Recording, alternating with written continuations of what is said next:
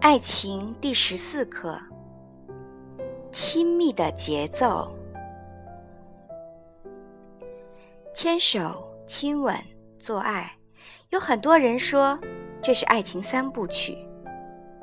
如果你交了个男女朋友，你的朋友常常会问你发展到哪一步啦，以了解你们的爱情进度。于是。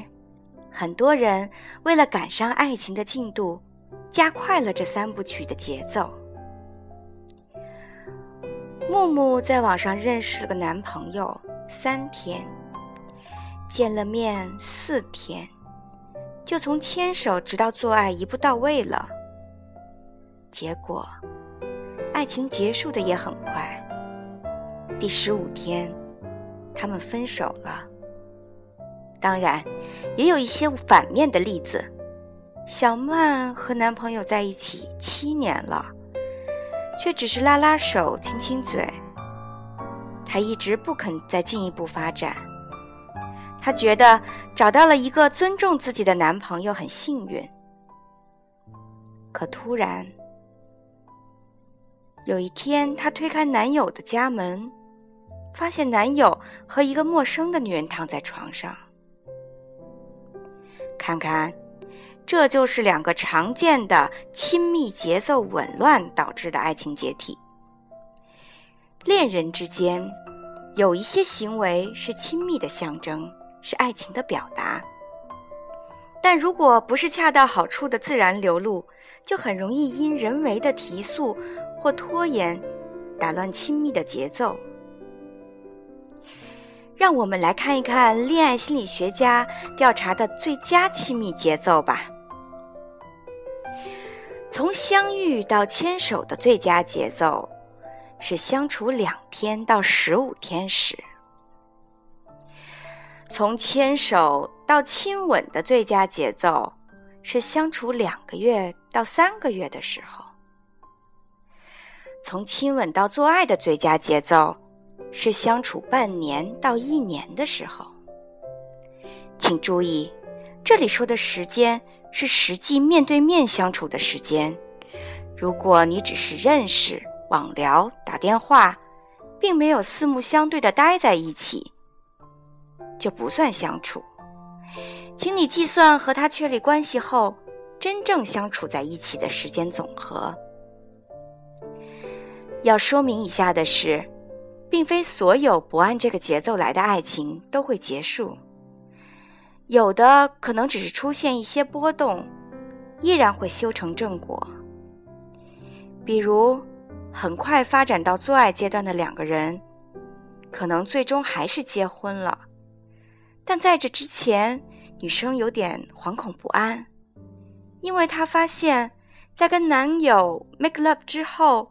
对方似乎没有以前那么在乎自己了，这是可想而知的事儿。就像你打游戏没通关，你会废寝忘食的抱着游戏机；一旦通关了，或许永远都不会再玩这个游戏了。我们的心里需要保温，冷了加点热，热了放凉点儿。爱情也需要节奏感，快了跳慢点儿，慢了跳快点儿。亲密需要随着心理对爱情的感知度配合前进。你喜欢一个人，总想和他待久一点儿，想碰碰他的手，于是手就拉住了手。你逐渐熟悉了他，发现他说话很有趣，那蠕动的嘴唇吸引你，自然想吻上去感受一下，于是嘴便亲上了嘴。当感情进展到如胶似漆，和他分开就会觉得焦虑的时候，你总想向他表达你更强烈的情感。牵手、亲吻、拥抱、爱抚，似乎都不足够的时候，你就会有生理唤起，想用更进一步的行为表达你的爱。我们的感情都有一个心理目标。牵手时，目标是亲吻；亲吻时，目标是做爱。好的后面还有更好的，会引导我们继续为爱努力。人是很有目标感的动物，有值得奋斗的未来是最大的动力。最怕的，就是没有目标。也就是说，如果爱情的三部曲一下子走到头了，没了目标，爱自然也停顿了。把握亲密的节奏，可以让我们的爱总有目标，总在发展。所以，有句忠告说：“请尽量延长只是亲吻的时间。”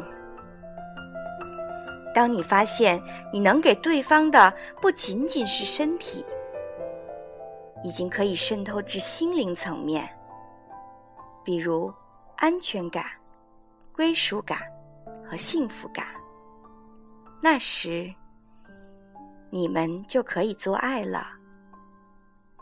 在什么时间做什么事，这是亘古不变的真理。保持自然的情感节奏，可以让你们的爱走得更远。